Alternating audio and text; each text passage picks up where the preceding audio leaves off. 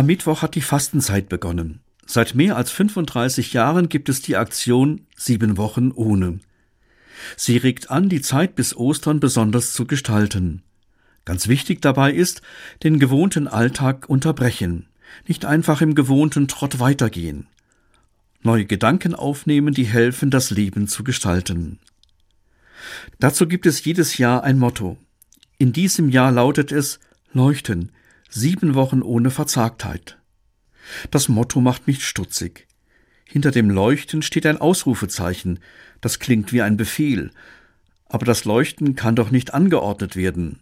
Und ohne Verzagtheit, das ist auch leichter gesagt als getan. Ich habe mir den Fastenkalender gekauft, der das Motto erschließen soll. Der liegt auf meinem Esstisch. So kann ich jeden Morgen mit einem guten Gedanken in den Tag starten.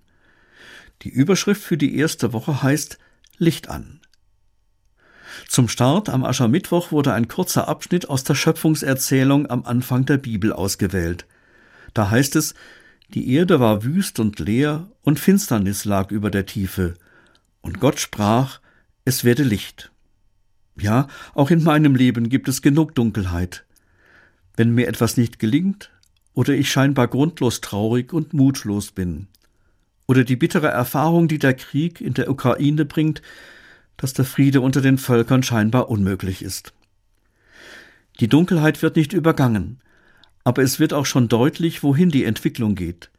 Finsternis dauert nicht für immer.